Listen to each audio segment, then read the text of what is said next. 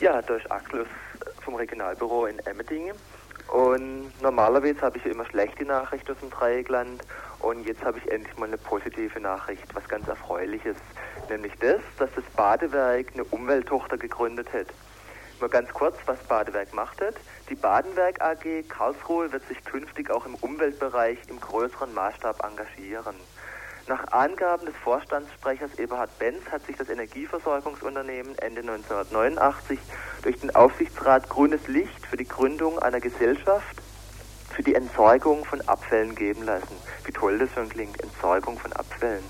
Die breit angelegte Aufgabenpalette soll dabei Dienstleistungen zur Vermeidung von Abfällen sowie jede Art der Entsorgung und Verwertung von Abfällen, Abwassern, Altlasten bis hin zur Müllverbrennung umfassen. Die neue Gesellschaft mit dem Namen Umweltservice Südwest Entsorgungsgesellschaft MBH mit Sitz in Karlsruhe wird dabei von der Badenwerk AG, der Saarbrücker Saartechnik und den Werlewerken AG in Emmendingen getragen. Das ist doch jetzt mal nett. Das ist doch nett, wenn eine Müllverbrennungsanlage in Zukunft von einer Umwelttochter vom Badewerk betrieben wird. Das ist doch was ganz anderes, wenn Dioxine von einer Umweltservice GmbH abgegeben werden.